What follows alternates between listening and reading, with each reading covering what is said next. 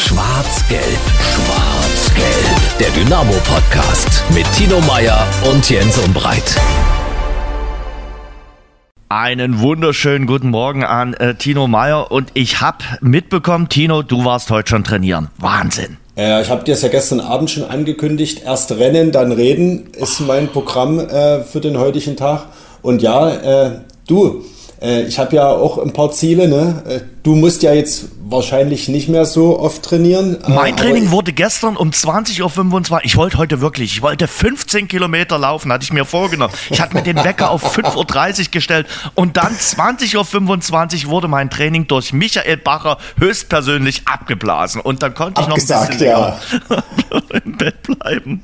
Also da habe ich äh, heute früh für dich ein paar Kilometer mitgemacht. Danke. Äh, insofern stimmt äh, die Podcast-Bilanz. Äh, was jetzt eben bei mir immer noch äh, dann eher leidlich ist, äh, ist das Thema Küche. Aber ja, und Kochen. Aber äh, soll ich dir schon mal ein paar Rezepte machen. zuschicken äh, oder soll ich die eher Paul Will schicken? Also ihr könnt euch so langsam schon mal mit dem Thema vertraut machen. ja, ich äh, habe dein genüssliches Nachlachen, habe ich natürlich jetzt sofort vernommen. Ich würde sagen, warte mal ab. Okay, nicht zu früh, also, Freunde. Ja, ich bin, bin, bin auch noch vorsichtig. Ähm, aber das wollte ich jetzt im Nachgang nochmal sagen. Vor einer Woche waren wir im Luisenhof. Das war ein schöner Abend. Äh, das hat Spaß gemacht. Unsere Runde da äh, über den Dächern der Stadt. Wir haben einen kalten Hund bekommen. Dafür auch nochmal vielen äh, Dank. Der hat sehr lecker geschmeckt. Ich habe den eine Nacht im äh, Auto gelassen. Der war dann tatsächlich richtig kalter Hund. Eiskalter, Eiskalter Hund. Hund. Ja. Ähm, aber war ein schöner Abend, oder? Sehr, sehr schöner Abend, schöne Runde und ja, dann haben uns die Ereignisse fast ja überholt. Ne? Wir hatten, wir waren ja alle guter Stimmung mhm. und, oder, und auch guter äh, Dinge, sage ich mal. Die Stimmung auch, aber auch die Dinge, was das Sportliche angeht. Und dann äh, guckst du Samstagabend und hast so eine 0-1-Niederlage gegen Sandhausen zum mhm. Auftakt und mh, guckst irgendwie schon betrübt aus der Wäsche. Ne? Ja, und der ein oder andere sagt dann natürlich, wart ihr da zu optimistisch, Mensch, bisschen Demut. Ja, sicherlich, äh, ist auch nicht ganz falsch. Habe ich mir auch dann gefragt. Ich habe mich das schon am Mittwoch gefragt, Mensch, äh, ist das nicht eine zu hohe Erwartungshaltung? Auf der anderen Seite, Dynamo schafft das schon. Also ich bin mir da relativ sicher, nicht nur erst seit äh, gestern nach der Antwort in äh, Mannheim, sondern weil man eben auch die Konkurrenz in der dritten äh, Liga sieht. Wir werden jetzt auch gleich über äh, Mannheim und Sandhausen sprechen. Das macht schon alles einen stabilen Eindruck. Na, auf jeden Fall. Und es ist ja äh, ein, ein, Stück weit ist das natürlich auch äh, wie so ein Marathonlauf oder wie das Zubereiten eines Menüs. Wenn du trainiert hast, wenn du dich vorbereitet hast, wenn du dich äh, auf die Sache eingelassen hast, dann geht das schon irgendwie. Du schaffst das schon. Und äh, aber es ist natürlich kein Selbstläufer. Ne? Du kannst vom Marathon nicht sagen, das wird heute locker. Marathon ist immer Kampf. Und das wirst du mir, also so stelle ich mir das zumindest beim guten Steak vor. Da hast du sicherlich auch äh, eine Vorstellung, wie das werden soll, aber du kannst jetzt auch keine Garantie abgeben, dass es dir gelingen wird und ja. dass es das perfekte Steak wird, oder? Ach, das, das ist. Ach, ach, das, ach, das, das, geht. Das, das, geht schon und äh, das geht doch relativ schnell. Also du brauchst nicht, du, du solltest niemals äh, vier Stunden für einen Steak äh, äh, brauchen, sondern das ist eine, eine, eine Angelegenheit, äh, die auf die Minute klappen sollte. Aber lass uns über Fußball reden und wir begrüßen jetzt jemanden in unserer Runde, der schon häufig zu Gast war und worüber wir uns sehr freuen. Bevor wir starten, noch der Hinweis vor dem Heimspiel. Am Sonntag geht's ab ins neue gastronomische Wohnzimmer der Fanbase in die Torwirtschaft Dresden, die ab sofort geöffnet hat und natürlich unmittelbar neben dem Stadion liegt. Mit Radeberger gibt es dort den perfekten Spieltagsauftakt für das Spiel gegen Dortmund 2. So, Tino, jetzt aber hinein in unsere heutige Runde. Absolut, dann legen wir los. Und da begrüßen wir ganz herzlich einen alten Vertrauten. Patrick Franz schreibt für die Kollegen der Bild. Patrick, guten Morgen. Guten Morgen, Jens. Guten Morgen, Tino. Schön, dass du dabei bist. Und Männer, ich würde mal sagen, gut, dass es die englische Woche gibt, oder? Also, äh, dass man schnell korrigieren konnte, was da am Samstag gegen Sandhausen passiert ist. Wie siehst du, Patrick? Ja, natürlich war das total wichtig, das äh, sofort äh, in die richtigen Bahnen zu lenken wieder. Ich habe gestern schon den ganzen Tag gedacht, das wird eines der wichtigsten Saisonspiele, mhm. weil Mannheim einfach auch ein Gegner war, der Dynamo in der Vergangenheit gar nicht lag, also vor allem auswärts mhm. haben wir dort eigentlich nie was geholt äh, aus Dresdner Sicht und dementsprechend war es ganz, ganz wichtig, eine Reaktion zu zeigen und vor allem auch in einer souveränen Art und Weise, jetzt dieses 2 zu 0 einzufahren, das beruhigt natürlich erstmal wieder alle Gemüter und man kann wieder optimistischer reinschauen für die nächsten Wochen im Aufstiegskampf. Es beruhigt innen und außen, muss man sagen. Also es sind ja auch schon einige wieder äh, außerhalb des äh, Dynamo-Umfeldes nervös geworden nach dem Samstag, vor allem nach dem Ergebnis. Äh, für die ist das, glaube ich, auch so eine Beruhigungstablette gewesen, Tino. Ja, absolut. Ich meine, man sieht es äh, jetzt wieder mehr denn je, dass Fußball, speziell in der dritten Liga, ich glaube, das hat dann Paul Will gestern auch gesagt, eben ein krasser Ergebnissport ist. Die Leute und am Ende auch wir bewerten eben so ein Spiel am Ende doch am Ergebnis. Und deswegen war am Samstag gefühlt erstmal alles schlecht und gestern Abend wieder alles gut, aber ich glaube, weder das eine noch das andere stimmt. Wer setzt denn eigentlich diese englischen Wochen an? Also wir hatten im Dezember, kurz vor Weihnachten, diese englische Woche. Jetzt gleich äh, zum äh, Start der Rückrunde Mitte Januar. Warum kann man solche englischen Wochen nicht irgendwie nochmal im März oder April, wo man schon so ansatzweise den Krokus sieht, wo man es vielleicht auch mit milderen Temperaturen zu tun hat, äh, ansetzen? Oder warum muss man da mitten in der Kälte spielen? Oder bei solchen regnerischen Verhältnissen wie gestern? Kann mir das irgendeiner erklären, wie man auf die Idee kommt, diese englischen Wochen in einer Jahreszeit zu spielen, wo es nun wirklich nasskalt ist? Jens, also du sprichst mir echt aus dem Herzen, weil das ist auch äh, eine Sache, die ich mich jetzt mehrmals gefragt habe. Ich glaube, es war jetzt die dritte englische Woche und zwei davon im absolut tiefsten Winter wo man ja im Endeffekt auch die Fans äh, auf den Autobahnen, auf den vereisten, äh, schneebedeckten Straßen lang schickt ähm, beim Mitreisen, wo gleichzeitig viele Fans oder Familien gerade auch nicht ins Stadion kommen, weil es einfach unglaublich kalt wird im Stadion. Also ich finde das äußerst unfreundlich, nicht nur gegenüber den Spielern, sondern auch vor allem gegenüber den Zuschauern. Mhm die einzige Frage, die ich mir dabei gestellt habe und die einzige Lösung, auf die ich auch gekommen bin, ist vielleicht, dass die ähm, Pay-TV-Sender, also sprich Magenta Sport, das irgendwie in den Verträgen sich so wünscht, weil man natürlich im Winter mehr Zuschauer haben wird, wenn eben parallel keine Freiluftveranstaltungen, sag ich mal, draußen sind, wo natürlich das möglicherweise Leute vom Schauen abhält. Aber die beste englische Woche war doch die im, im, im August beim Hinspiel gegen Mannheim. Da war das Stadion richtig gut gefüllt. Das war so ein schöner, lauer Spätsommerabend, wo ich mir sage, okay, da kannst du auch mal eine englische Woche durchführen. Mit den englischen Wochen stehen ja viele sowieso auf Kriegsfuß, gerade wenn du das Auswärtsteam bist, wenn du weit reisen musst als Auswärtsfan. Das kann ich auch verstehen, aber in der Jahreszeit kommt es dann noch erschwerend mit den äh, klimatischen Verhältnissen hinzu. Wie gesagt, diese englischen Wochen, ah, ich fremdel damit. Für Dynamo war sie jetzt wirklich sehr, sehr gut, dass es so schnell kam, vom, vom Sportlichen her gesehen. Aber das Ganze drumherum ist schon relativ schwierig. Ja, vor allen Dingen, ihr habt den Fan-Aspekt angesprochen. Der ist, äh, steht auch für mich zweifellos im Mittelpunkt. Aber auch für die Spieler ist es doof. Die hatten jetzt Winterpause. Die haben äh, Samstag oder Sonntag ihre ersten Spiele absolviert und sollen gleich Dienstag oder Mittwoch noch äh, schon wieder spielen. Warum man da wirklich äh, im April oder im März keine Woche findet. Ich meine, die Champions League ist ja jetzt nicht jede Woche oder DFB-Pokal, was sicherlich vielleicht auch mit reinspielt, auch wieder fürs Fernsehen zu sagen, wir wollen eigentlich in jeder Woche, jeden Dienstag, jeden Mittwoch, jeden Donnerstag irgendwas zeigen können. Mhm. Das wird sicherlich irgendwo mit reinspielen, aber es muss doch, ich meine, dafür ist es dann doch auch nur dritte Liga verstehe ich auch nicht, warum man, warum man äh, das im Januar jetzt wirklich machen muss. Ich meine, klimatisch hatten wir äh, einigermaßen Glück jetzt sogar noch gehabt. Ne? Wenn in Dresden gespielt worden wäre, hätte man, wäre es fast, fast warm gewesen gestern Abend. Mhm. Naja, in Mannheim waren sieben Grad, aber es hat halt geregnet. Zum Regen kommen wir vielleicht später. Will man erstmal noch mal ein bisschen äh, über äh, Samstag sprechen. Äh, ich will das äh, Sandhausen-Spiel nicht komplett außer Acht lassen, weil es eben auch das erste Pflichtspiel im Jahr 2024 war. Äh, Patrick, wir haben uns ja gesehen, wir haben auch danach noch mal kurz gesprochen es war so ein typisches Sandhausen-Spiel. Also Dynamo und Sandhausen, ah ich glaube, das wird kein Match mehr. Also das ist und bleibt ein Gegner, der Dynamo einfach nicht liegt. Ich habe schon gesagt, das nächste Mal können wir den Spielbericht eigentlich vom Spiel schreiben. Mhm. Weil es ist einfach offensichtlich, also Dynamo äh, beherrscht das ganze Spiel, Sandhausen stellt sich tief hinten rein, wie es dann irgendwann auch tiefer eigentlich gar nicht mehr geht. Hinzu kommt die Parallele, dass äh, Sandhausen unzählige Fouls im Mittelfeld zieht ähm, auch natürlich, weil sie wussten, dass äh, Dynamo aus dem Halbfeld ganz, ganz schlechte Freistöße schießt und es quasi ein leichtes wird, diese Standards zu verteidigen. Das war aus meiner Sicht ein ganz klares Prinzip, was sich durchgezogen hat, weil sie halt dadurch den Spielfluss immer wieder stören, es immer wieder Sekunden kostet und auch das permanente Zeitspiel. Also es war ja total anstrengend, dieses Spiel ähm, dann im Endeffekt anzuschauen, obwohl es viele Chancen gab. Aber es war anstrengend, weil man natürlich immer merkte, wie die Zeit davon rennt.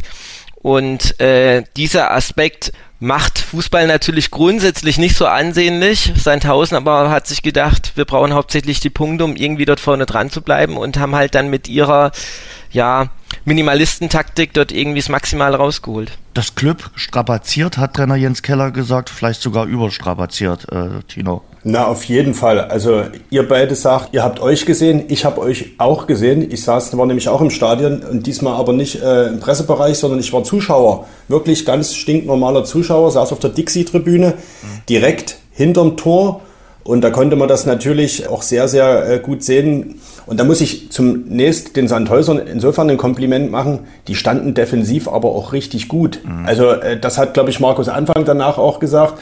Äh, jetzt nur auf Dynamo rumzuhacken ist das eine. Man darf Sandhausen auch nicht zu kleinreden. Die haben mich nach vorne wirklich megamäßig enttäuscht. Da bin ich ganz ehrlich. Da hatte ich mir schon mehr erwartet von einer Mannschaft, die oben nochmal angreifen will. Und äh, ihr wisst, ich habe ja Sandhausen durchaus noch auf der Rechnung und fühle mich jetzt aber nicht, nicht, dass ihr jetzt sagt, ja, ja, jetzt fühlst du dich auch noch bestätigt. Also nach Samstag fühlte ich mich nur vom Ergebnis bestätigt, nicht mal unbedingt von der Spielweise, aber am Ende ist es eben, da sind wir wieder dabei, Fußball, Ergebnissport, erst recht in der dritten Liga. Mein Kritikpunkt ist, dass Dynamo da ein Gegentor kriegt. Das darf halt nicht passieren. Und die Art und Weise darf erst recht nicht passieren. Dass du mal kein Tor machst, Du musst am Ende dort mit 0-0 rausgehen und dann kannst du dich über die destruktiven Sandhäuser ärgern. Aber du hast wenigstens den Punkt. Aber so darf das Spiel nicht enden. Und genau, Patrick, da sind wir bei dem Punkt. Äh, das hat ja Markus Anfang vor Mannheim-Spiel gesagt. Das wurmt ihn auch so ein bisschen. Sechs Spiele in dieser Saison, mehr Spiele als in der Vorsaison, ist man ohne eigenen Treffer äh, geblieben. Und wenn man verliert, dann 0 zu 1 dass du mal ein Spiel verlierst, ja, das passiert, dass die dann immer so mit so einem klassischen 0-1 ausgehen und wir dann in diesen Spielen kein Tor gemacht haben. Das schmerzt, da bin ich ganz ehrlich, weil Tore musst du grundsätzlich immer wieder machen und ähm, ja, das ist halt so ein bisschen unser Problem. Richtig, genau. Und das ist auch der Hauptkritikpunkt gewesen nach Sandhausen und auch der Punkt, warum man dort wirklich nochmal Bedenken haben musste, dass es eben doch richtig, richtig eng werden kann im Aufstiegskampf. Jetzt kann man das ja wieder so ein bisschen leicht eingrenzen nach dem Mannheim-Spiel. Gott sei Dank. Ähm, aber dennoch ist halt äh, die Parallele, dass Dynamo irgendwie sich diesen einen krassen Aussetzer immer leisten kann hinten. Und das war einfach gegen Sandhausen, also dort in der 45. Minute, wo ich das ganze Spiel eigentlich im Griff habe, ähm, dann mit allem, was ich habe, nach vorne zu rennen im eigenen Stadion und quasi keine Absicherung mehr zu haben. Ähm, das war natürlich fatal. Und äh, da ist es für Sandhausen dann auch natürlich ein leichtes, diese eine Riesenmöglichkeit, die, die sich ergibt, zu nutzen. Und das war schon äh, sehr enttäuschend, auch wieder für Markus Anfang, dass er einfach sieht, dass diese Mannschaft immer noch so ein kleines Muster drin hat, was er scheinbar nicht ganz rausbekommt. Und das wird für die zweite Liga aber wirklich ganz, ganz wichtig, dass Dynamo das umstellt und endlich ändert, weil sonst verliert man Spiele ruckzuck in der zweiten Liga 3-0, weil dort einfach Mannschaften sind, die kleine Fehler viel, viel härter bestrafen. Jetzt sind sie noch in der dritten Liga, da geht das vielleicht nur so aus, aber das ist ein Punkt, wo Dynamo wirklich dran arbeiten muss. Ich fand die Analyse äh, von Markus Anfang insofern super zu sagen, hey, was mich eigentlich wurmt, ist, dass wir das sechste Spiel torlos geblieben sind. Mhm. Das finde ich, also weil das, da guckt man auf den ersten Blick nicht drauf. Ne? Man ärgert sich halt über das Gegentor und er äh, richtet den Fokus und sagt, hey, die letzte Saison, die war nicht besonders, aber wir haben einfach mehr Tore geschossen. Und das fand ich jetzt mal eine interessante Analyse. Das sind für mich so die Punkte, die kleinen Punkte, die man so auf den ersten Blick gar nicht sieht. Ne? Und weil Patrick das gerade erwähnt hat, was äh, dann besser werden muss, wenn man dann konjunktiv aufsteigen äh, sollte. Ich finde, und da sind wir bei meinem Lieblingsthema, in der zweiten Liga darfst du eben auch nicht so viele Chancen auslassen. Äh, da musst du effektiver sein und dann musst du auch eigentlich aus 13 Eckbällen ein bisschen mehr fabrizieren. Da kommen wir dann später zum Mannheim-Spiel. Da ist es ja sofort besser geworden. Aber boah, das war schon überschaubar, was sie mit den Standardsituationen am Samstag gemacht haben. Ja, auch das ist so ein Thema, was wir ähm, grundsätzlich immer wieder mit drin haben. Wir haben in der Vorbereitung immer wieder viele Standardsituationen trainiert. Wir machen das unter der Woche mindestens einmal, dass wir Standardsituationen mit reinnehmen. Ich bin froh, dass wir viele andere Themen äh, ganz gut äh, im Zaun haben und dass wir die ganz gut auf den Platz bringen. Aber das sind natürlich Themen, wo wir definitiv äh, Potenziale haben, uns zu verbessern. Ja, ist absolut richtig. Also sowohl mit Standards, aber auch mit äh, Abschlussgelegenheiten in der Nähe des Strafraums. Also wenn wir die zusammenzählen, das war ja Wahnsinn, was dort kam. Und der spielt auch noch eine Rolle, ich sag mal, selbst der Sandhäuser Keeper, der hat ja noch nicht mal über sich hinauswachsen müssen, sondern viele Abschlüsse gehen einfach relativ weit daneben oder gehen zumindest knapp daneben, dann aus einer sehr guten Position meist, oder sie gehen relativ zentral auf den Torwart. Also da waren ganz, ganz viele dieser 30 Abschlüsse, die da gezählt wurden, die einfach völlig harmlos waren im Endeffekt. Und diese absoluten Top-Chancen, das waren ja dann so fünf bis sechs da hat der Keeper dann natürlich auch drei, vier halten können, beziehungsweise halt äh, einmal noch Glück mit der Latte. Und so kann man schon erklären, dass ja von diesen 30 Chancen halt am Ende gar keiner reingeht. Mhm. Aber darf ich mal eine provokante Frage stellen mit Blick auf gestern Abend? Da war doch nie ansatzweise äh, so gute Chancen dabei. Und ehrlicherweise das 1 zu 0 ist ja am Ende ein Kullerball, der irgendwo reinrutscht. Also ich will einfach nur sagen, der Fußball ist doch doch immer wieder verrückt. Ne? Wir reden Und über einen Souverän. Und ich kann das jetzt nicht schon zum dritten Mal sagen, wir sind noch am Anfang der Folge. Wir reden über in, in, in 2-0-Sieg in Mannheim und sind ein Stück weit doch alle sehr zufrieden und erleichtert, vor allen Dingen wahrscheinlich erleichtert. Mhm. Und äh, der Frust vom Samstag, Jens, du hast das angesprochen, der war ja schon groß und sofort gingen wieder alle äh, Alarmglocken an und wird das nochmal eng mit dem Aufstieg. Dabei war das echt ein richtig gutes Spiel gegen eine gute Mannschaft, wo Dynamo zu 29 Abschlüssen kommt. Der Torwart hat zwei, drei Bälle gut gehalten und zwei, drei Sachen gingen halt auch knapp vorbei. Über die Standards, das ist ein extra Thema, klar. Also wenn 13, 14, 15 Eckbälle so ungefährlich sind, das ist ein Unding, ne? Aber und bleibt doch ein Unding. Aber so die, der Blick auf so ein Spiel, also dafür sind die beiden Spiele Mannheim-Sandhausen jetzt geradezu prädestiniert, äh, mhm. was so äußere Wahrnehmung ist. Äh, und so Gemütslage, ja, in Abhängigkeit vom Ergebnis. Ja, du wirkst den Ball natürlich in einer ähnlichen Phase des Spiels äh, über die Linie, dank Bentley Baxter Bahn äh, gestern wie Sandhausen am äh, Samstag. Und äh, ich finde schon, auch dieser, dieser Rückstand am äh, Samstag mit dem Halbzeitpfiff, das war natürlich auch schon ein Rückschlag, wobei sie dann in der zweiten Halbzeit wirklich viele, viele Chancen haben. Aber äh, ich, ich sag mal, der Rückstand, das macht sich natürlich auch im, im, im Kopf irgendwie äh, bemerkbar, wenn zum Beispiel du in Führung gehst durch die gute Möglichkeit, die Niklas Hauptmann am Samstag gehabt hatte, spielst du das sicherlich ganz anders runter.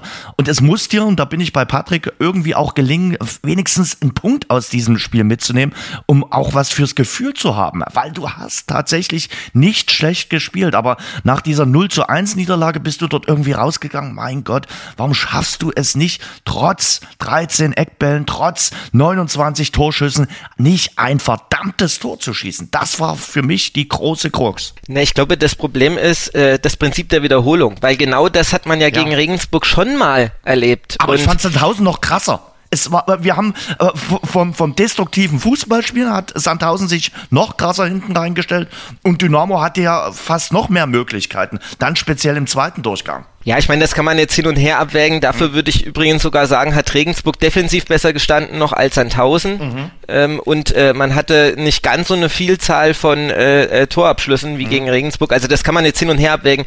Die Erfahrung für die Spieler war eigentlich dasselbe und auch für den Trainer. Mhm. Und, und deswegen und natürlich, die Zuschauer haben das ja auch so wahrgenommen. Und dementsprechend hat man natürlich dann so einen Grundgedanke, wenn uns das jetzt noch ein paar Mal passiert, was ist denn dann? Verkrampft dann der Kopf und wie eng wird es dann? Das sind ja die Gedanken, die dann reingespielt haben nach Sandhausen. Und äh, natürlich ist es völlig richtig, in Mannheim waren die Torschüsse dann 12 zu 10 für Dynamo, also man könnte sagen, quasi ausgeglichen. Die dritte Liga ist eh verrückt. Fußball ist natürlich auch, wir reden ja immer noch über ein ganz einfaches Spiel, wo es darum geht, dass dieser Ball einmal im Spiel äh, am besten über die Linie geht. Da gibt's natürlich die verrücktesten ähm, Konstellationen, dass du auch gar nichts dafür tust und er ist halt plötzlich drin es ist der Sport, äh, der halt seine Geschichten schreibt. Und äh, ich glaube, Markus Anfang nochmal, um das ganz kurz zu sagen, mit den sechs torlos Spielen, das ist mir gestern auch nochmal durchaus bewusst geworden. Markus Anfang ist einfach seit langem in Dresden ein Trainer, der wirklich offensiv Fußball denkt. Der denkt nicht erst, wie kriege ich keins, sondern wir haben jetzt äh, diesen Vorteil, dass wir im Spiel bei Dynamo sehen, dass praktisch die Offensivmechanismen sehr gut aufeinander abgestimmt sind. Mhm. Und das ist gestern auch wieder super rübergekommen. Und dann herrscht natürlich, daher kommt auch dieses andere Denken, dass er sich quasi danach bemisst, ich will aber jedes Spiel, dass meine Mannschaft ein Tor geschossen hat. Und dann kann natürlich auch sein, dass im Endeffekt äh, mal das Gegenteil passiert, weil man dort irgendwie hinten dann doch mal äh, einen reinschludert. Aber wenn man das jetzt so vergleichen mit Alexander Schmidt äh, als Beispiel, wo immer nur im Vordergrund stand, vorne mit Pressen das gegnerische Spiel kaputt zu machen und sich dem Gegner komplett anzupassen, haben wir jetzt natürlich vorne zig Lösungen mehr, um selbst gefährlich zu werden. Und das ist natürlich erstmal ein sehr gutes Grundprinzip, weil es die Wahrscheinlichkeit erhöht, auf Dauer sehr erfolgreich zu sein. Patrick, eine Sache, weil du Markus Anfang gerade angesprochen hast. Äh, der ein oder andere hat sich am Samstag gefragt, warum wechselt er so spät? Erst in der 70. Minute, dass er ein goldenes Händchen bei seinen Wechseln hat, dazu kommen wir später noch, Stichwort Mannheim.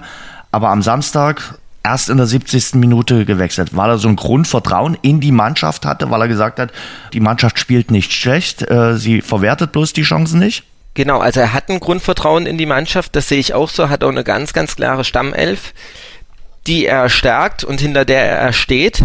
Und gleichzeitig sehe ich das auch immer noch als den größten Kritikpunkt an, dass er eigentlich, selbst wenn er mittlerweile viele Tore eingewechselt hat, trotzdem halt insgesamt oft sehr spät reagiert mhm. und es deswegen auch die Anschlussspieler schwierig haben. Also ich hätte mir eigentlich gewünscht, dass äh, Dennis Bokowski früher kommt, weil er eben doch mit einem Dribbling und einer Aktion hätte gegen Sandhausen was verändern können.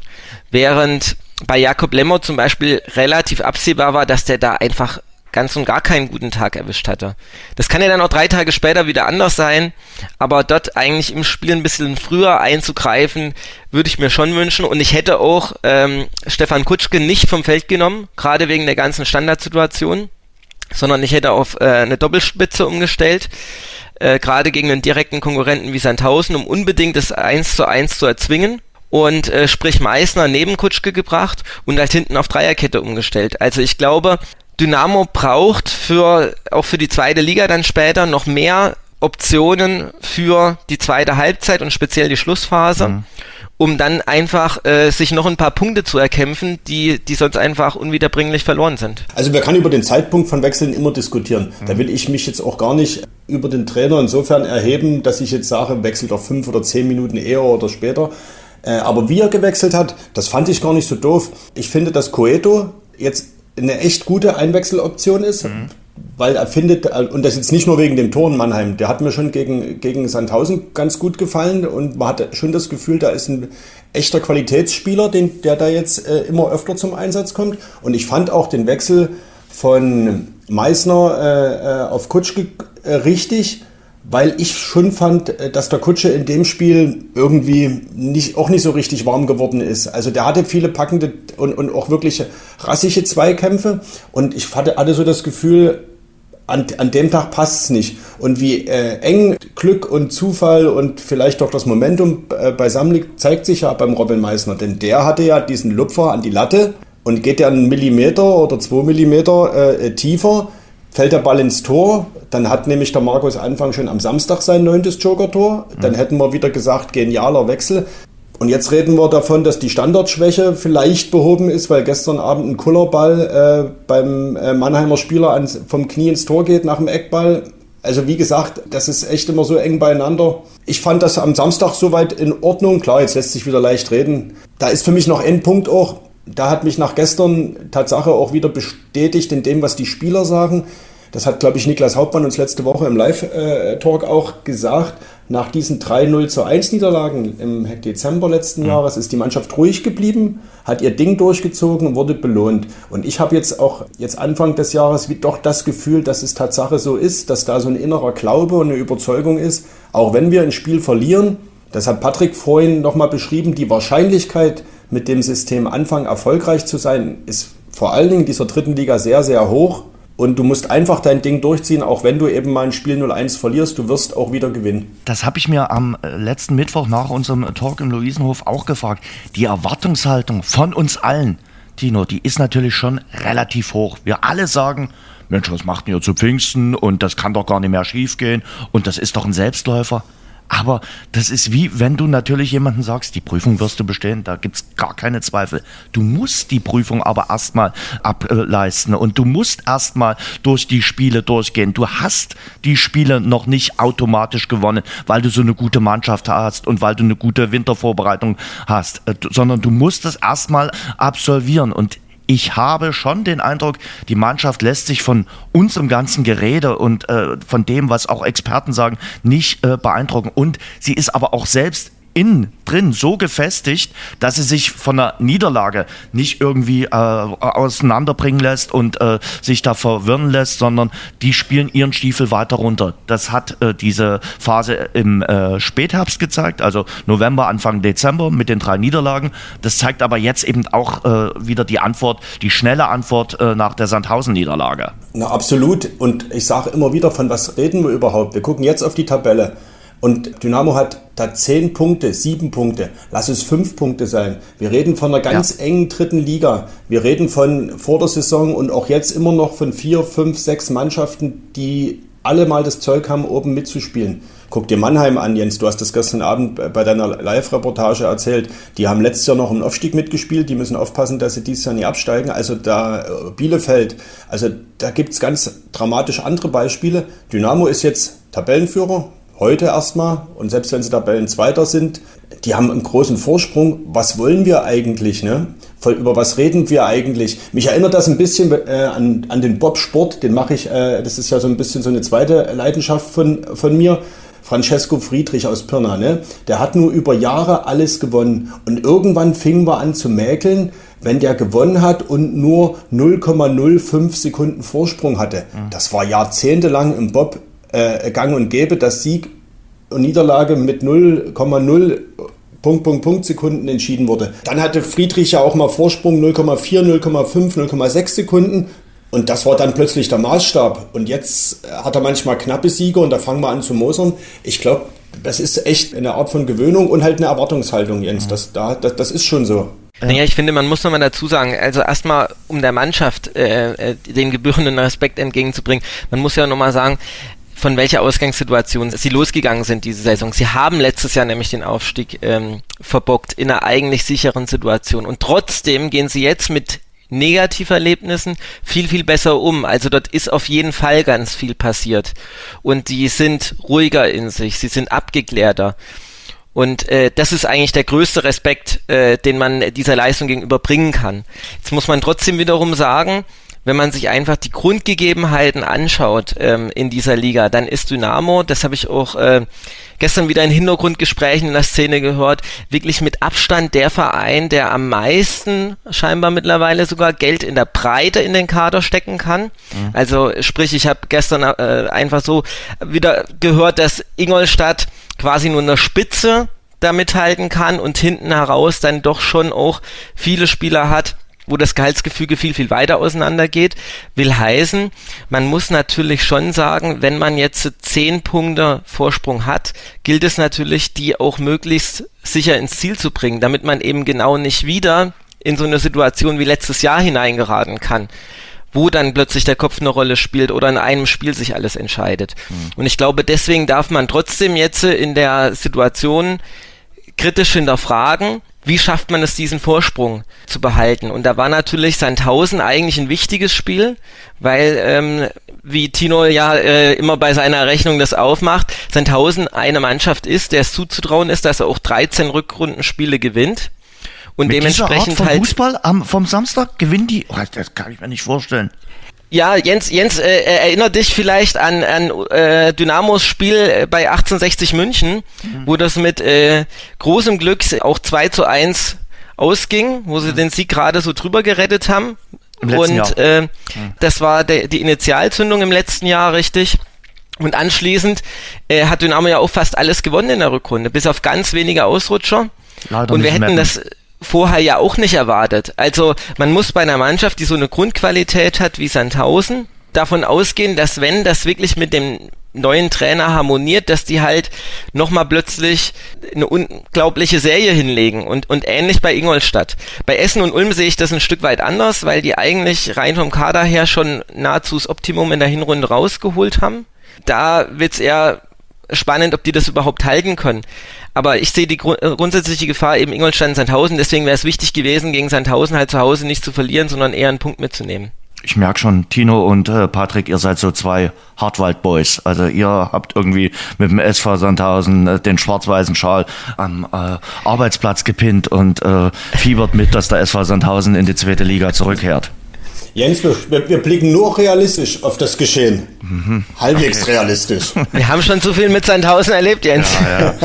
Was ich zum Sandhausen-Spiel auch noch ganz gerne anmerken äh, wollte, das Drumherum fand, es war eine sehr würdige Gedenkminute vor dem äh, Spielanpfiff für äh, Franz Beckenbauer, für Kai Bernstein und unseren Dixie Dörner.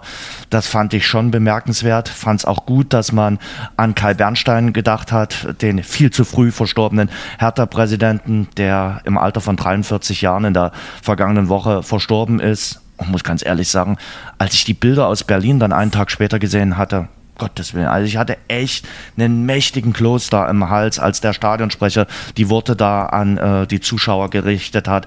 Und Kai Bernstein stand eben für den Gegenentwurf zu zum Beispiel ehemaligen Hertha-Investor Lars Windhorst. Äh, er wollte zeigen, dass ein anderer Fußball möglich ist für diesen anderen äh, Fußball kämpfen ja auch äh, die Fans, haben deshalb ja auch am Samstag zwölf Minuten zum äh, Spielbeginn äh, geschwiegen. Gab es eben keine Anfeuerungsrufe aus dem äh, K-Block, um gegen den drohenden Investoreinstieg bei der Deutschen Fußballliga zu protestieren. Und da hat man mal gemerkt, wie es so ist, wenn keine Fans äh, beim Fußball dabei sind. Also das ist dann eher nicht vergnügungssteuerpflichtig. Da hast du vollkommen recht. Also die äh, äh, Ansprache vom Stadionsprecher Peter Hauskeller äh, vor der Gedenkminute, die war ganz toll. Auch wie er die drei Trauerfälle sozusagen miteinander verbunden hat in, in der Moderation, fand ich, fand ich super.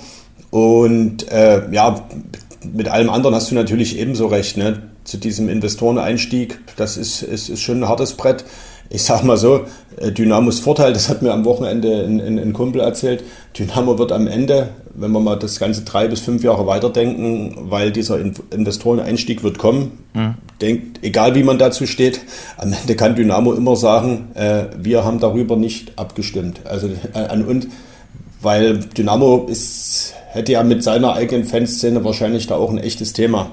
Aber ich glaube, Dynamo hätte dagegen gestimmt. Also ähnlich wie Union oder Hertha, wie der erste FC Köln. Ich kann mir nicht vorstellen, dass Dynamo für einen Investor bei der deutschen Fußballliga gestimmt hätte. Das ist jetzt spekulativ, ich kann es mir auch nicht vorstellen, aber die Frage stellt sich ja nicht, weil ja. sie nicht abstimmen mussten. Ja.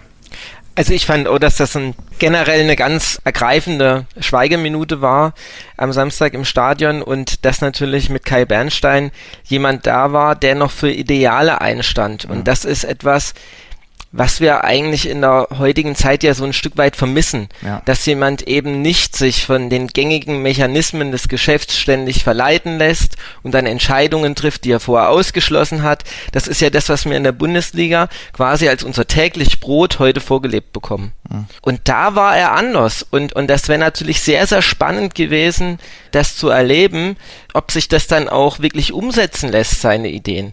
Und das ist sehr, sehr traurig, nicht nur deshalb, aber sehr, sehr traurig, wenn so ein Mensch dann früh aus dem Leben gerissen wird und äh, ein absoluter Schock natürlich, äh, von heute auf morgen einfach nicht mehr aufzuwachen. Hatte ja eine Dresdner Vergangenheit. Viele aus der Dresdner Szene sind auch mit ihm äh, noch verbunden äh, gewesen. Also er ist ja hier in Dresden äh, groß geworden. Und ich finde schon, vielleicht wird man das im Nachgang dann mal so beurteilen. Er hat natürlich Türen äh, geöffnet. Er hat zum einen, das hast du schon anklingen lassen, Patrick, den Verein Hertha BSC komplett 180 Grad umgedreht, hat ihn wieder nahbar gemacht und äh, auch sympathischer gemacht. Also mit Hertha BSC konnte man viele, viele Jahre gar nichts anfangen und das ist ihm äh, gelungen, trotz der sportlichen Misserfolge. Und er hat es natürlich gezeigt, dass auch einer aus der Ultraszene äh, im eigenen Verein eine verantwortungsvolle Position äh, ausfüllen kann und sehr gut ausfüllen kann. Und die ganze große Trauer, die kommt nicht von ungefähr, die da am Sonntag im Berliner Olympiastadion und die Tage zuvor geherrscht hat. Auch da hast du recht, Jens, und äh, weil du das äh, Wort Ultraszene in dem Moment auch gebraucht hast, auch das hatten wir ja schon vergangene Woche beim äh, Live-Talk. Ich meine, Ultra ist ja nicht automatisch Pyro und ist ja nicht automatisch Krawall, auch wenn man das so lapidar manchmal gleichsetzt oder gerade Leute gleichsetzen, die eben äh, nur einen oberflächlichen Blick auf den Fußball haben.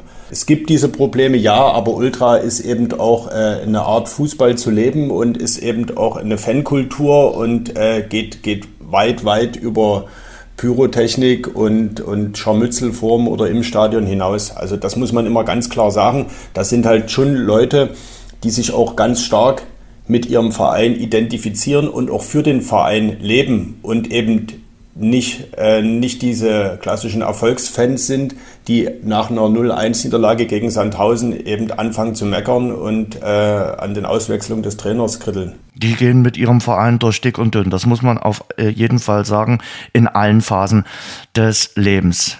Was Radeberger alkoholfrei seinen besonderen Geschmack verleiht?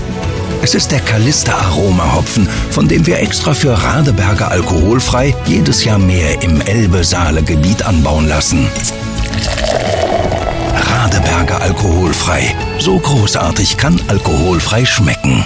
Eins noch zum Sandhausen-Spiel. Also ich fand es ziemlich kalt. Also das muss ich ganz ehrlich sagen. Wie ging es euch? Äh, der Thema hat mich auch nur ansatzweise erwärmt, aber äh, ah, ich fand es schon äh, ziemlich äh, zapfig und habe mir überlegt, warum habe ich nicht die von den Kollegen empfohlenen angewärmten Einlegesohlen äh, am Samstag gehabt? Die haben ja gefehlt. Patrick, hattest du die? Nee, ich hatte sie nicht. Ich habe es aber auch wie du vermisst. Also ja, man kann sich ja darauf einstellen, bei den Minusgraden gehst du ins Stadion, dann hast du Sandhausen als Gegner und dann kommt so ein Spiel heraus. ähm, dann weißt du, wie dein Wochenende war. Ja. Definitiv. Ja, ich hatte es, ich hatte es mit der Glühweintaktik probiert, ah. weil ich war ja wie gesagt äh, äh wirklich klassischer Zuschauer mhm. und da kann euch sagen, dass das äh, auch nur bis zur 75. Minute anhielt ja. und danach äh, wahrscheinlich, also Kälte in den Körper einzog, weil wahrscheinlich auch der Glauben an ein gutes äh, Ende des Spiels dann auch immer mehr wich. Ich bin sonst eigentlich kein Badewannentyp, bin eher der Duschtyp, aber äh, am Samstagabend äh, hatte ich Besuch bei meiner Badewanne. Das muss ich äh, zugeben. Das ist ja schön, dass du den Bogen noch gekriegt hast jetzt. Ich war jetzt schon äh, äh, gespannt, wie der Satz endet. Warum? Mit der Badewanne und ich hatte Besuch. Dass du dann sagst, mit der Badewanne. Ich, ich und meine nicht. Badewanne. Wir ja, ja, waren ja, du und du. Ich und meine Badewanne. So. Und äh, ich habe den Eindruck, äh, um äh, klimatisch äh, gleich mal den Übergang zu finden, bei Auswärtsspielen äh, mit Dynamo-Beteiligung regnet es immer wieder, oder? Also wir hatten Saarbrücken diesen elenden Regen, wir hatten in Bielefeld den Regen und gestern natürlich auch Mannheim im Regen, um mal das Lied der Flippers so ein bisschen abzuwandeln, die Moskau im Regen äh, gesungen haben. Ich würde jetzt nicht sagen Mannheim im Regen, Tränen im Gesicht, wann kommst du wieder? Ich warte auf dich. Also so weit würde ich jetzt nicht gehen. Also Mannheim ist jetzt nicht die schönste aller Städte. Aber äh, wie gesagt, das Spiel gestern konnte man trotz des Regens sich anschauen gilt ja dann Jens quasi nur noch, wenn Dynamo im Regen spielt, äh, Sieg oder Spielabbruch. Weil in Bielefeld und Mannheim haben wir, äh, gab es einen Dresdner Sieg mhm. und äh, in Saarbrücken ging der Regen so weit, dass wir nicht weiterspielen konnten. Aber es war gestern irgendwie auch ein anderes Spiel, oder? Äh, ihr habt es auch schon äh, durchgehen lassen, als wir jetzt über Sandhausen geredet haben. Umkämpft. Mannheim hat jetzt nicht komplett destruktiv gespielt, die wollten mitspielen, die mussten auch mitspielen, weil Heimspiel und weil die natürlich auch die Punkte brauchten. Irgendwie hat sich das äh, anders dargestellt. Für mich geht das schon erstmal in der Defensive los. Mhm. Äh, zu sagen halt, du sagst es gerade, Mannheim musste. Und Mannheim ist, das hat Patrick am Anfang gesagt, wirklich eine unbequeme Mannschaft, zumindest für Dynamo. Und in Mannheim hat Dynamo selten gut ausgesehen. Mhm. Insofern war das erstmal ein ganz äh, konzentrierter, äh, souveräner Defensivauftritt, weil das Mannheim mal vors Tor kommt und dass Terence Boyd, äh, der zweifellos auch Zweitliga-Format hat, mal zu einem Kopfball kommt, das ist doch alles klar. Aber es war jetzt äh, keine Chance dabei, äh, wo man jetzt wirklich äh, von Glück reden konnte, dass Dynamo keinen Gegentreffer gekriegt hat, sondern die haben das schon ordentlich gemacht. Also das ist für mich die Basis, um am Ende zu sagen, auf jeden Fall steht bei uns die Null. Und dann gucken wir mal, also in der Defensive, und dann gucken wir mal, was nach vorne geht. Und ja, na klar war das dann irgendwo glücklich mit dem Führungstreffer kurz vor der Pause, aber er war verdient. Luca Hermann fällt mir ein, der hatte natürlich zwei, drei so, sagt man da, Halbchancen dazu mhm. oder Dreiviertelchancen. Das waren schon keine schlechten Dinger. Ne? Und geht es am Ende 0-0 aus, sagen wir, reden wir wahrscheinlich wieder über mangelhafte Chancenverwertung. Aber das war schon ein wirklich ordentlicher Auftritt und man muss ja dazu sagen, so ein Spiel dauert eben 90 Minuten. Vielleicht müssen wir auch nicht in der Halbzeit schon 1-0 führen. Vielleicht reicht das auch, wenn Tore in der zweiten Halbzeit fallen. Und da war Dynamo dann ja dann klar die, die bessere Mannschaft und hat das dann mit ihrer individuellen Qualität, Stichwort eben auch der eingewechselte Coeto, dann wirklich auch sauber zu Ende gespielt. Und ich finde trotzdem natürlich psychologisch wunderbarer Zeitpunkt, so kurz vor der Halbzeitpause in Führung zu gehen. Ich finde aber, du erarbeitest dir dieses Führungstor auch und du verdienst es dir auch, weil du äh, gerade zum Ende der ersten Halbzeit Druck machst. Da hast diese drei Kopfballmöglichkeiten. Wir kommen ja gleich zu, äh, zum Standard.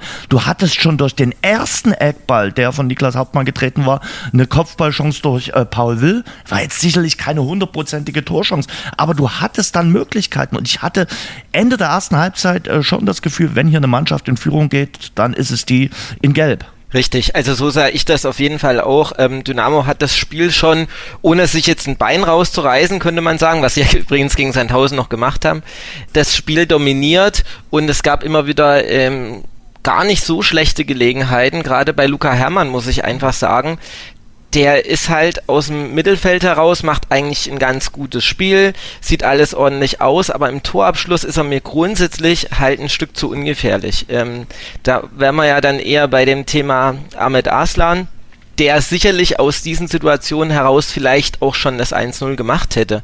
Und dementsprechend ist es dann auch völlig verdient gewesen, als es dann fiel. Durch dieses eigentlich komische Eigentor, weil da ja durchaus der Fakt eine Rolle spielte, dass man diesen Eckball diesmal gut auf den ersten Pfosten bringt, der verlängert wird und hinten dann Zimmerschied ja auch in diesem Duell eigentlich gute Chancen hat, den Ball selbst reinzumachen und dann ist halt ähm, als letztes ein Mannheimer dran und der rutscht irgendwie rein. Klar, glücklich, aber erstmal die Standardsituation und die Entstehung äh, was bei dem Standard passierte, war natürlich schon mal am Welten besser als bei jedem Eckball, den wir gegen Sandhausen gesehen haben. Und nur deswegen konnte es ja überhaupt zu dieser Szene dann kommen.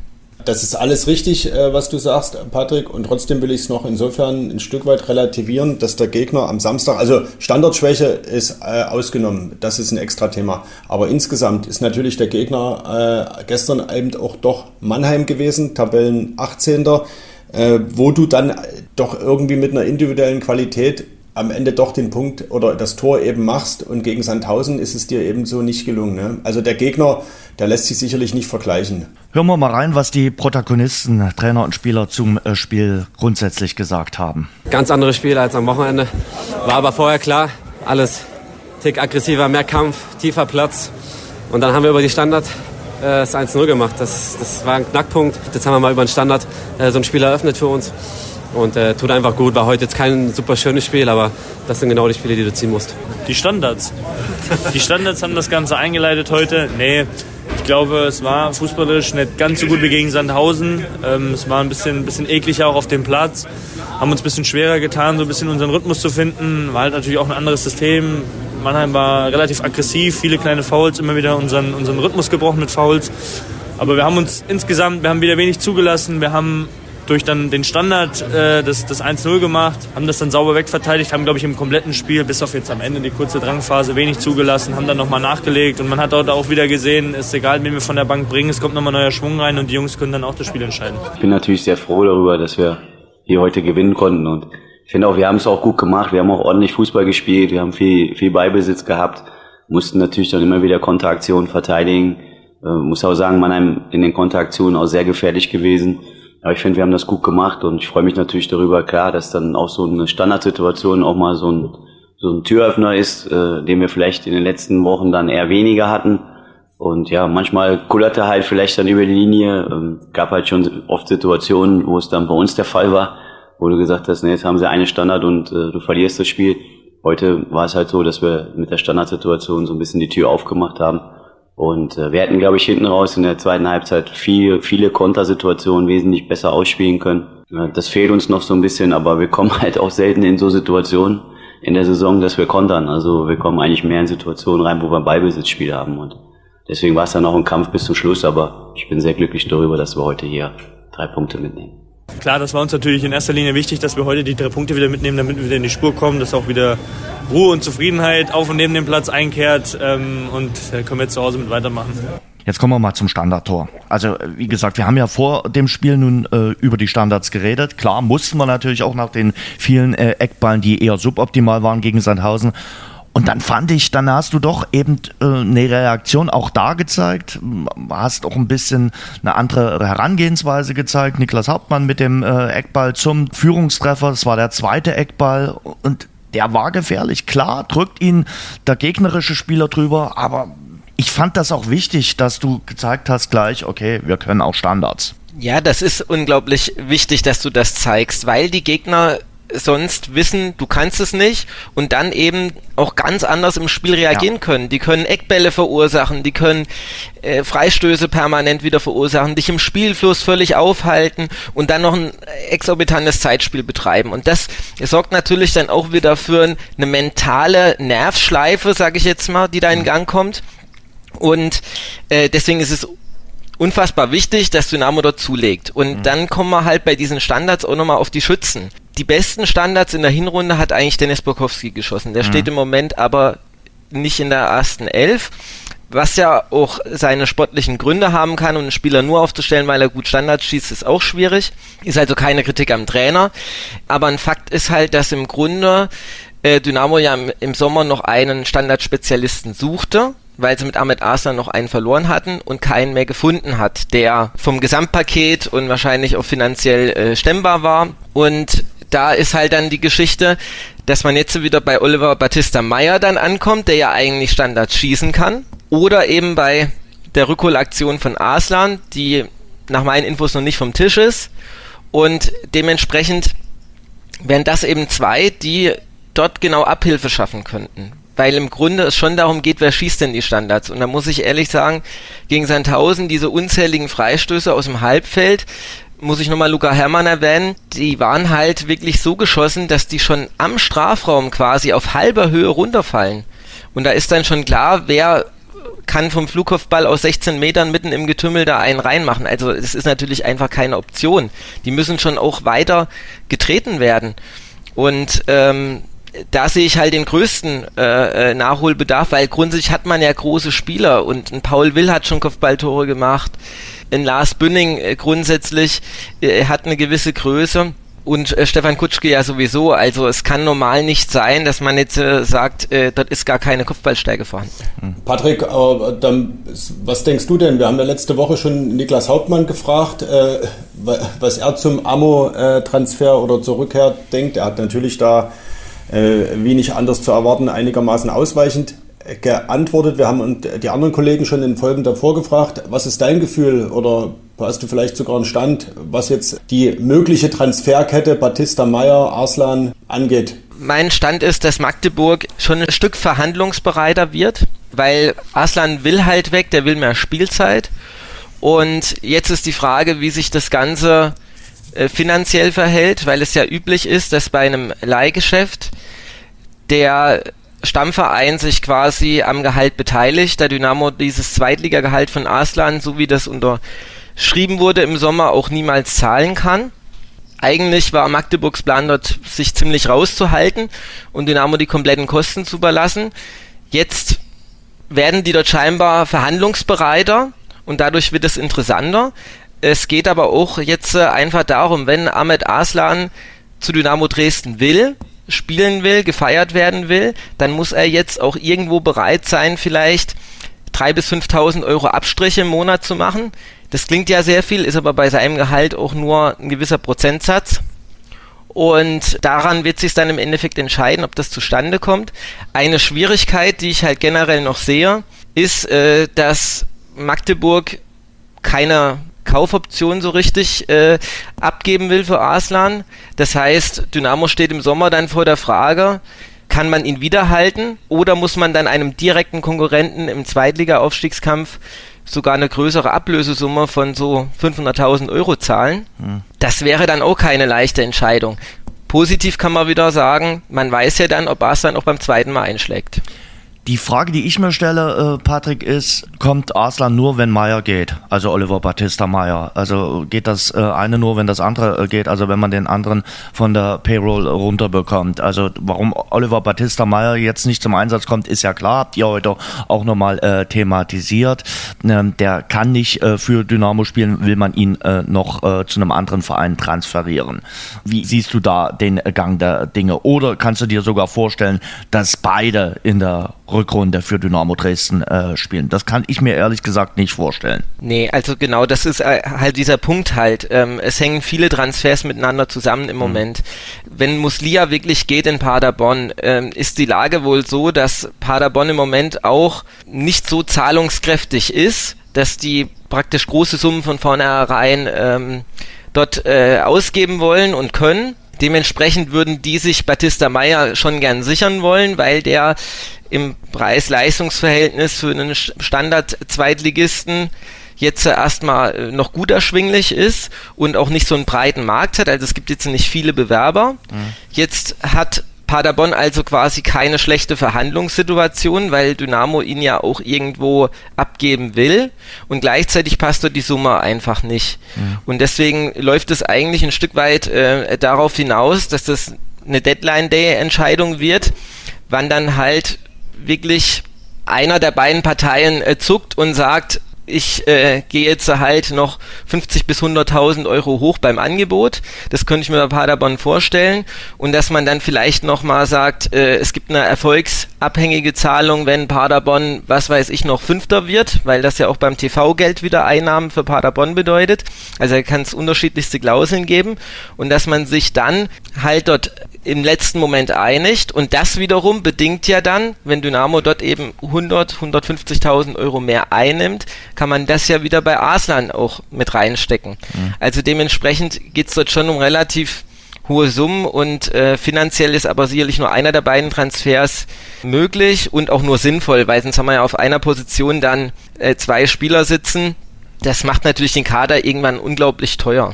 Kann es auch passieren, dass äh, Batista Meyer geht und Arslan nicht kommt? könnte, denke ich, schon passieren. Ist natürlich die spannende Frage, ob da noch ein Name im Rennen ist, den wir jetzt alle noch nicht ich. kennen. Genau, ja? das meine ich. Das also ich denke ja, ähm, Ralf Becker ist auch so ein Pokerface. Ich glaube, der weiß ganz genau, der kann das auch aussitzen. Also der wird nicht nervös. Also ihr habt nicht den Eindruck, dass Ralf Becker jetzt mit Blick auf die nächste Woche irgendwie den Ansatz von Nervosität äh, durchblicken lässt. Ich glaube, er hat auch äh, gar keinen Grund, nervös zu werden, weil wir haben jetzt ja alle möglichen Szenarien äh, durchgespielt, also was es überhaupt an, an Möglichkeiten gibt. Und ich glaube, Dynamo kann unterm Strich mit jeder Variante leben. Hm. Selbst mit der Variante, äh, Batista Meyer geht und Arslan kommt nicht und es kommt auch gar kein anderer, weil dann ist es der Kader der Hinrunde hm. und äh, das ist ein guter Kader und der Kader hat allemal das Zeug, den Aufstieg sicherzustellen. Also da bin ich überzeugt und davon ist auch Ralf Becker überzeugt und davon ist auch äh, Markus Anfang überzeugt. Und jetzt auf Krampf jemanden reinzuholen, nur damit man was gem gemacht hat. Das klingt jetzt wirklich schon wie Ralf Becker. Das muss Dynamo überhaupt nicht machen. Die Notwendigkeit sehe ich gar nicht. Von daher kann der ganz entspannt sein. Ich glaube, und am Ende ist es vielleicht doch auch ein Zeitfaktor. Patrick hat es gesagt, so eine Deadline-Day-Entscheidung. Ich meine, am Ende müssen Verträge unterzeichnet sein und bei der DFL oder beim DFB eingereicht sein. Und das sind dann, wenn die Zeit abgelaufen ist, ist er abgelaufen. Da gibt es dann auch keine Lex Dynamo irgendwie, dass die noch mal einen halben Tag später was schicken dürfen. Wie Patrick das gerade beschrieben hat da gibt es ja einige Szenarien, ähm, die man vielleicht jetzt schon vorverhandeln kann, aber die dann eben final auch unterschrieben werden müssen. Genau, und es gibt einfach viele äh, Zwischenbereiche und gerade diese Laien sind eben tatsächlich komplizierter auch auszuhandeln. Und ähm, Ralf Becker ist dort soweit ich das bei manchen Transfers manchmal so hier und da mitbekommen habe, schon jemand, der sehr geduldig ist und da auf jeden Fall nichts frühzeitig klärt. Äh, ein Beispiel kann man vielleicht nennen, Pascal Sohm, als der nach Mannheim ging, eigentlich ein totaler Standardwechsel damals in der dritten Liga, hat sich das über drei Wochen gezogen, wo man dort um, was weiß ich, 25 äh, oder 50.000 Euro noch verhandelt hat und wo man einfach sieht, wenn man dann manchmal wartet, nimmt man eben nur eine kleine Summe mit oder kriegt zumindest eine erfolgsabhängige Zahlung in, äh, in einem gewissen Fall und das hilft natürlich auf Dauer des Wirtschaften. Ne, es geht hier halt schon gleich auf einmal manchmal um äh, Summen, die sich schnell summieren zu einer Million. Und äh, da ist es wichtig, dass Ralf Becker so gut verhandelt, wie er das in der Regel macht und vor allem auch mit der Ruhe. Weil dadurch, dass er die ausstrahlt, er natürlich auch die Verhandlungspartner ein Stück weit immer mehr wieder unter Druck setzt. Wenn man äh, für Batista Meyer jetzt Kohle einnimmt, kann man die ja aus Tagesgeldkonto äh, legen. Bei einer guten Bank gibt es dafür vielleicht auch ein paar Zinsen und äh, dann wartet man halt bis zum Sommer, bis man das Geld dann äh, wieder ausgibt. Und äh, man hat ja mit Lucas Cueto quasi einen Neuzugang jetzt. Also der blüht jetzt so richtig auf, hat gestern sein erstes Tor äh, erzielt, ganz wichtiges Tor Neuntes Joker-Tor in dieser Saison hat äh, Markus Anfang also wieder ein gutes Händchen bewiesen. War gut, dass er ihn zur Halbzeit gebracht hat.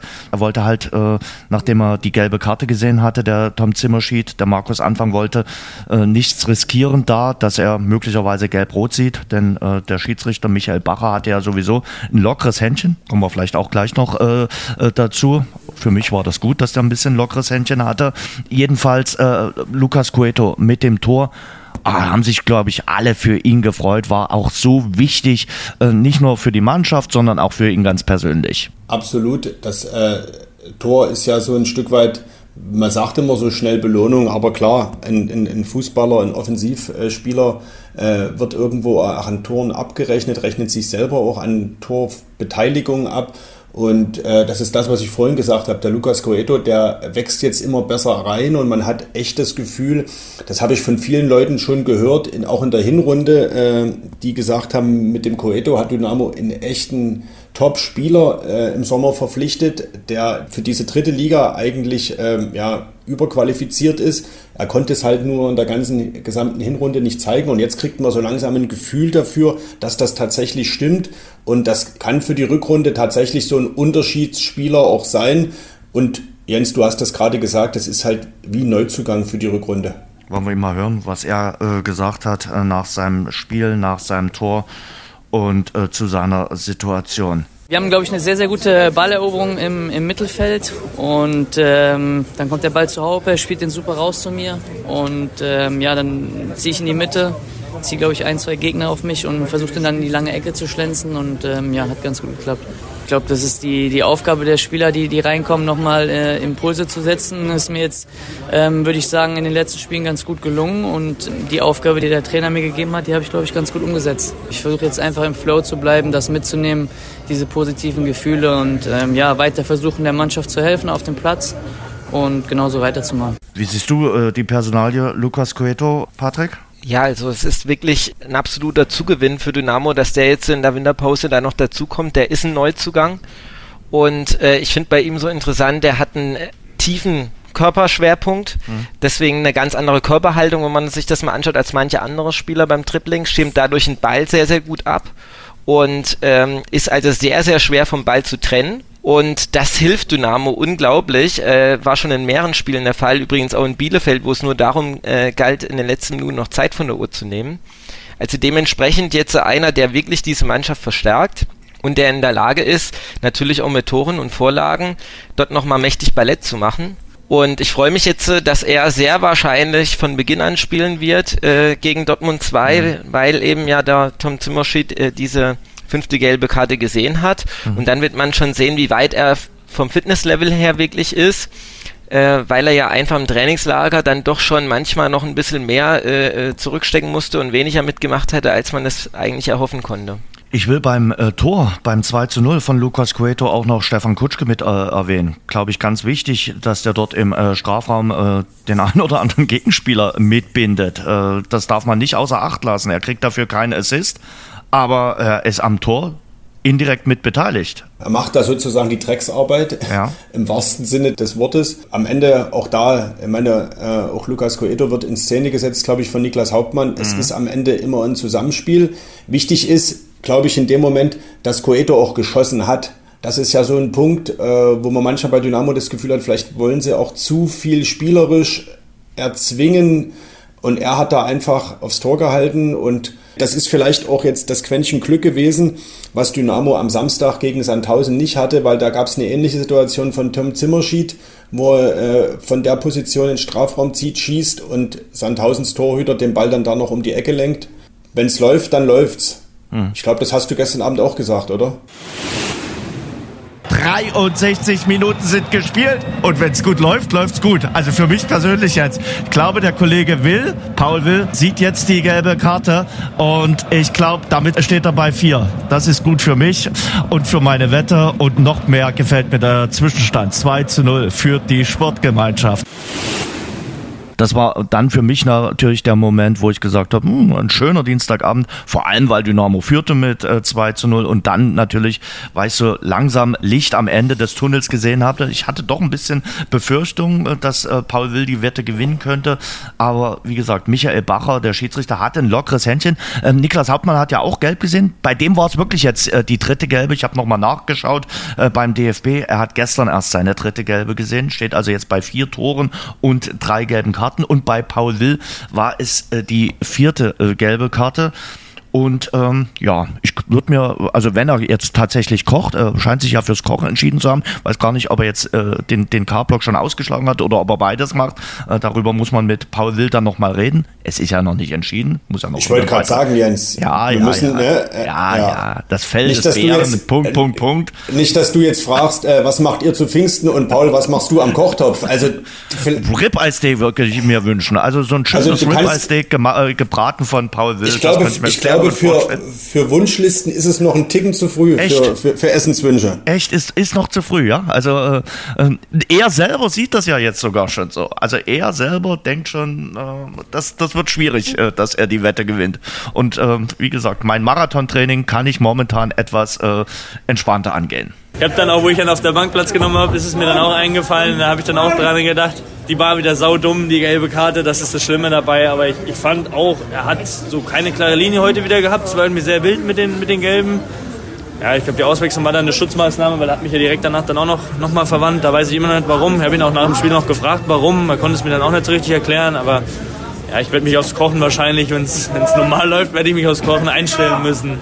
Also von daher soll er mal schon mal was klären in die Richtung. Er braucht nicht trainieren für, für einen Marathon. Na Jens, ich wollte schon sagen, du kannst dich aber noch nicht äh, die ganze Zeit nur in die Badewanne legen, ne?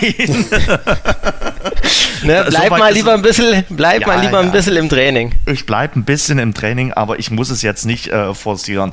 Also für ihn war es wie gesagt äh, die vierte gelbe Karte und es ist ja noch ein bisschen was zu gehen. Mein Vorschlag wäre ja, so ein Heimspiel gegen Lübeck äh, da im K-Block äh, zu verbringen und äh, dann vor allem fürs Derby im, im Schacht wieder äh, fit zu sein. Das wäre doch äh, okay, holt sich jetzt du, irgendwie demnächst die gelbe Karte. Du, dann, du, du kitzelst ja. ihn jetzt, also du forderst ihn jetzt also heraus, praktisch das, vorzeitig aufzugeben und jetzt sich eine Karte einzuhandeln, nur damit du bekocht wirst und ihn im, im Spiel im Schacht dann wieder siehst. Natürlich, brauch, äh, in, den, in den Derbys, in den Ostduellen brauchen wir einen Paul Will. Vor allen Dingen in Paul Will äh, der richtig energisch in diese Zweikämpfe reingeht. Hat er ja gestern auch getan. Ich glaube, also mal ganz ehrlich, ich will jetzt nicht irgendwie ihm zum Munde reden. Die gelbe Karte gestern, die musst du nicht unbedingt geben. Wo ich ge eher gedacht hätte, es gibt gelb, war schon am Samstag bei dem Foulspiel unmittelbar vor dem Gegentor. Ähm, da dachte ich, okay, vielleicht gibt es dafür äh, gelb. Dies war für mich eher eine gelbe Karte als gestern das Ding in der, in der zweiten Halbzeit. Da dachte ich, ach, okay, dafür gibt es jetzt gelb. Naja. Na, die Linien ja. der Schiedsrichter gehen ja sehr weit auseinander ja. teilweise. Ja. Ne? Das muss man wirklich nochmal deutlich betonen. Ich fand den Satz von Markus Anfang auf der Pressekonferenz so stark, als er zur gelben Karte von Tom Zimmerschied sagte, das ist der erste Spieler, der einen Gegner ausspielt und ihn dabei noch fault, weil er ihm in die Hacken tritt.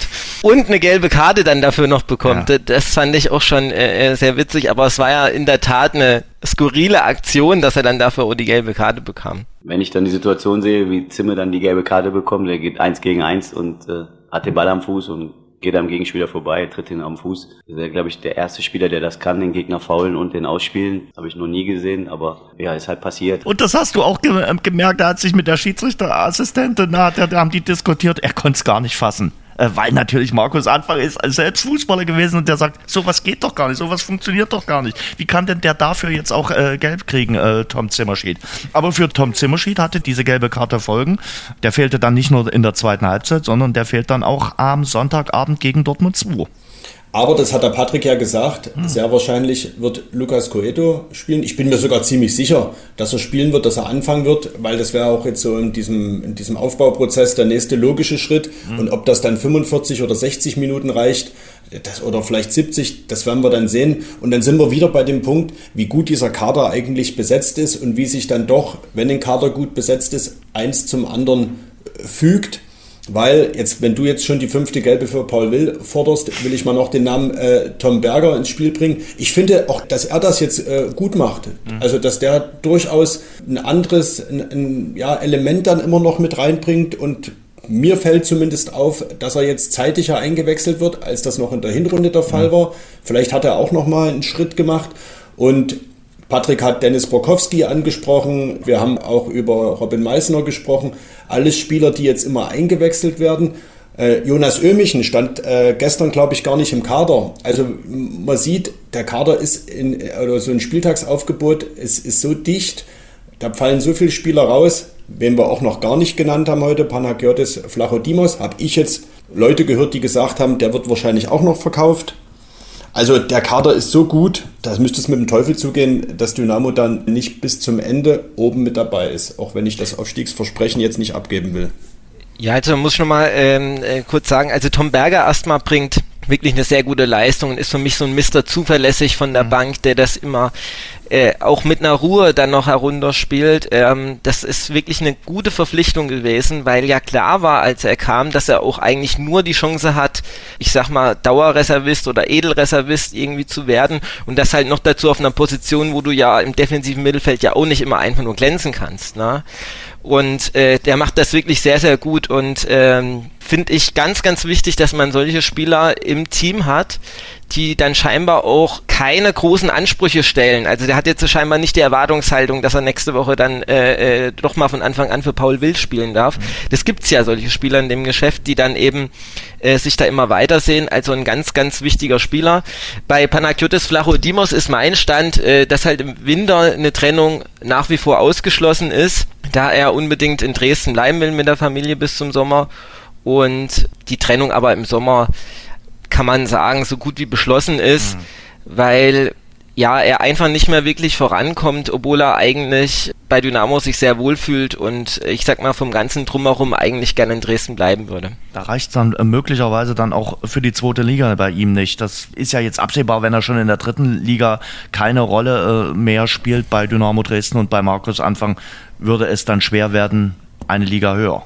Genau, das ist ja so. Und Patrick hat es ja gerade gesagt, manchmal kommt so eine Karriere auch ins Stocken. Man weiß eigentlich gar nicht, woran das liegt. Und dann ist so eine Trennung ja für alle Seiten auch das Beste. Was ich gerne noch hinzufügen würde, wir reden natürlich über ein gewisses offensives Überangebot oder, oder eine Breite im Kader. Das Gleiche haben wir natürlich auch in der Defensive. Ja. Ne? Jetzt Geburtstagskind kam gestern erst ganz spät rein. Äh, genau, das Geburtstag, genau, da ist mir übrigens aufgefallen, der ist ja gestern erst 23 geworden. Ja. Verrückt. Wir reden schon so lange über Kevin Ehlers. Man hat das Gefühl, der hätte gestern 28 werden müssen, so lange wie der schon dabei ist. Also auch da muss man immer wieder sehen, auch er ist noch in der Entwicklung. Ne? Mhm. Vielleicht kommt der große Sprung auch noch. Und dann über Tobias Graulich so ein bisschen die Entdeckung der Hinrunde, der dort Top-Spiele machte und nur aufgrund einer Verletzung rausgefallen ist. Der wird ja jetzt ich sag mal in Anführungsstrichen, geschont, weil Lars Bünning bei der vierten gelben Karte steht und äh, Markus Anfang sagt, wir bauen jetzt den Tobias Kraulich so gut auf, dass er dann richtig fit ist, weil die fünfte für Bünning wird irgendwann kommen. Also über was reden wir eigentlich? Ne? Also das sind ja schon vier Top-Innenverteidiger, die immer spielen müssten. Was ich aber interessant finde, bei Bünning redest du jetzt die äh, fünfte gelbe Karte förmlich herbei bei Paul. Da wiederhole ich nur, was Markus Anfang gesagt hat. Okay. Da rede ich nichts herbei, Jens. Das warst du bei Paul Will. Das will ich in aller Deutlichkeit hier an der Stelle hier nochmal sagen. Ne, man muss natürlich wirklich nochmal sagen, dass dieser Kader einfach in der Tiefe und in der Breite für die dritte Liga bombastisch stark ist. Also fast jeder Spieler, der bei Dynamo auf der Bank sitzt, wäre woanders Stammspieler. Das kann man eigentlich wirklich so ausdrücken. Trotzdem muss man dann immer bei einzelnen Personalien schauen. Ich bin immer noch der felsenfesten Überzeugung, dass Kevin Ehlers und auch spätestens im Sommer, wenn er nicht doch noch irgendwie Stammspieler wird, einfach mal einen Tapetenwechsel braucht. Er ist jetzt wirklich schon seit eineinhalb Jahren dort nicht mehr fest in der Startelf. Und genau weil er eben noch diese Entwicklung und dieses junge Alter hat, wird für ihn einfach wichtig, dass er endlich wieder spielt. Und auch Dynamo würde es gut tun, wenn man da irgendwie mit ihm über eine Leihe oder was weiß ich eine Lösung findet. Das wird jetzt nicht mehr ein Winterthema, aber ich glaube, diese Thematik Kevin Ehlers bleibt, da er halt im Moment immer sehr im Schatten aller anderen steht. Und äh, das ist gerade eben für einen 23-Jährigen nicht so gut. Ist aber natürlich, und das ist ein Vorteil von ihm, polyvalent einsetzbar. Schön, dass ich das Wort heute auch nochmal bringen äh, konnte. Ähm, und äh, ist da natürlich auch, gerade auch für die Position äh, Claudio Kammerknecht, immer eine Alternative. Claudio ja, Kammerknecht hat ja gestern nun auch nicht gefehlt, aber ich glaube äh, schon, dass man auch weiß, was man an Kevin Ehlers hat. Da hast du schon recht, aber du bringst die Alternative rechts äh, in der Viererkette, äh, was natürlich die Ersatzposition für Kevin Ehlers wäre, aber dort spielt Claudio Kammerknecht. Und jetzt wiederhole ich äh, nochmal Markus Anfang, der das äh, nicht wortwörtlich so gesagt hat, aber eben so durchblicken lassen, Claudio Kammerknecht spielt immer. Also das, von daher ist es Tatsache, kommst du auch an dem nicht vorbei. Also ich glaube, wenn ein Spieler gesetzt ist, dann ist es Claudio Kammerknecht auch äh, in dieser Startelf.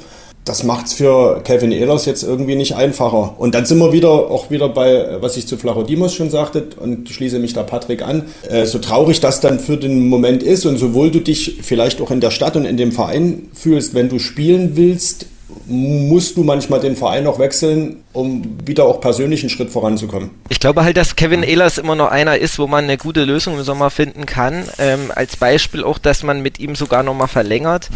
weil er ja als Local Player dann in der zweiten Liga gilt. Also die Regelung muss man ja auch erfüllen, dass man ihn dann mal in die dritte Liga verleiht, sprich an einen Drittligisten, wo er auch wirklich gesetzt ist und dann mal eine halbe Saison mindestens voll im Blut steht wieder und dann könnte es ja sein, dass diese Entwicklung von Elas auch wieder eine andere Richtung annimmt. Und ihn würde ich noch nicht komplett zumachen, das meine ich damit nicht. Also sein Talent ist einfach nicht komplett ausgeschöpft. Aber es geht darum, halt wieder das herauskitzeln zu können. Und das kann er natürlich einfach auf der Bank nicht. Und auch bei dem Konkurrenzkampf im Moment nicht. Schlussrunde. Ausblick auf Dortmund, äh, Sonntagabend, 19.30 Uhr, 3 Grad und bewölkt. Das sind die Vorhersagen fürs äh, Wetter. Wie sind die sportlichen Vorhersagen? Tino? 3-0, ein Tor Coeto, eins Kutschke und eins der eingewechselte Borkowski. Okay. Schäffler macht keins. Nein, der kommt erst äh, äh, zum Ende der Saison. Okay.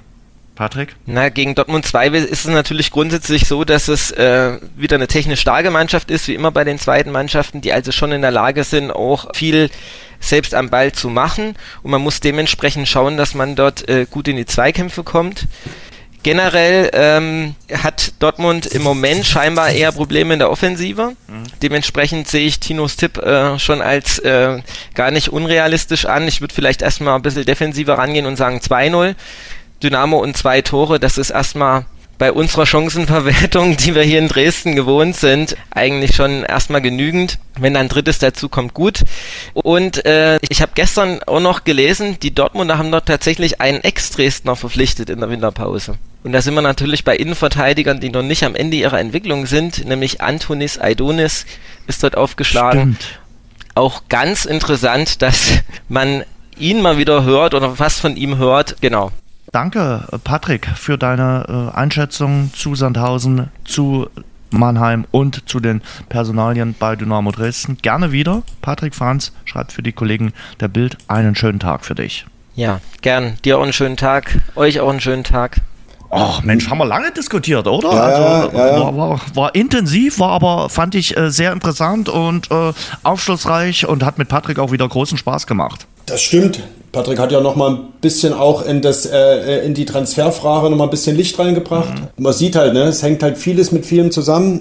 Und anders als auf dem Platz, wo es diese Momentaufnahmen gibt, ist so mein Eindruck, äh, ist bei dem ganzen Geschäftsgebaren, alles was abseits des Platzes passiert, äh, kommt es dann nicht auf die Momentaufnahme an, sondern eher so ein bisschen auf Geduld und Pokerface. Mhm. Und was mir im Gespräch so aufgegangen ist, da musste ich an Hartmut Schade denken, der uns ja vergangene Woche beim Live-Talk erzählt hat, warum er sich aus der Fußballbranche dann verabschiedet hat, war ja auch mal Trainer, war Berater und hat dann gesagt, ja, das ist jetzt alles so nicht meins. Und ich hatte heute auch so das Gefühl, so Spielerberater möchte ich nicht sein, ich möchte aber auch nicht Manager sein und jetzt irgendwie äh, ja da um Verträge falschen oder äh, ja das Pokerface aufsetzen. Ich sehe dieses verschmitzte Lächeln von Ralf Becker vor mir, der sagt, oh Mensch, lass den Deadline-Tee kommen, äh, ich habe alles im Griff. Lass die im Podcast quatschen, genau. lasse, noch, lasse noch drei Personalien ins Spiel bringen äh, und dann werden wir schon sehen. Ja, genau. wenn die wüssten. Ähm, du fährst Schlitten am äh, Wochenende. Ich rodele. Ja, genau. Rennschlitten hätte man früher gesagt. Ja. Jetzt heißt es auch Rodeln wieder. Ja. Es ist Rodel-WM in Altenberg. Mhm. Freitag geht's los, Sprintrennen. Mhm. Und Samstag, Sonntag dann die weiteren Entscheidungen. Insgesamt neun gibt's. Gute Aussichten für die deutschen Athleten. Also wer da mal äh, in der Region ist und äh, vorbeikommen will. Ich habe, glaube ich, gehört, Tickets gibt's auch noch. Ja. Wo sieht man am besten? Ah, da gibt es ja verschiedene Taktiken. Ne? Es gibt ja Leute, die sagen, ich gucke mir den Start oben an, mhm. äh, wenn die sich da in die, in, in die Bahn mit Pinguinschlägen, drei bis fünf Pinguinschlägen, äh, äh, sag mal, beschleunigen. Mhm. Kreisel sieht immer wieder schön aus, ne? weil man da lange die, die äh, Athleten begleiten kann, also visuell. Im zweiten Lauf empfehle ich immer unten im Zielauslauf zu stehen, weil dort eben dann auch die Stimmung am besten ist, wenn die Athleten ins Ziel kommen und dann gefeiert werden. Mhm. Ich freue mich auf Handball. Endsport, äh, Europameisterschaft. Bin ja relativ sicher, dass das mit dem Halbfinale was wird, heute Abend, das Spiel gegen Kroatien. Aber im Halbfinale, boah, wenn da Dänemark wartet. Also ich habe Dänemark gegen Schweden gesehen, ein anderes Spiel da denen gesehen. Das ist schon nochmal ein anderes äh, Pfund. Klar, Köln Arena, Heimvorteil, spielt alles eine Rolle, aber Dänemark wäre schon ein, ein dicker, fetter Brocken. Also wenn alles äh, normal läuft, hat man gegen Dänemark, glaube ich, keine Chance. Da fehlt der deutschen Mannschaft so ein bisschen die Breite, anders als eben bei Dynamo. Ne? Hängt es bei der deutschen Handballnationalmannschaft an wirklich zwei, drei, vier Leuten, die müssen eine exzellente Form haben und die anderen dürfen nicht abfallen. Bei Dynamo kann man jetzt nicht beliebig durchwechseln, aber da ist man nicht so erfolgsabhängig von einem einzelnen Spieler. Habe ich gut die Kurve gekriegt nochmal, oder? Hast du gut bekommen. Wir danken unserem Exklusivpartner Radeberger. Äh, beim Spiel gegen Dortmund 2 gibt es natürlich auch wieder den Spieltagstipp mit Radeberger und da gibt es tolle Preise zu gewinnen. Alle Infos gibt es in der Dynamo-App. Dann wünsche ich dir ein äh, schönes Wochenende an der Rodelbahn in Altenberg. Viele Titel für die Deutschen. Ich glaube, man kann fest davon ausgehen, dass es den ein oder anderen WM-Titel geben wird für Deutschland.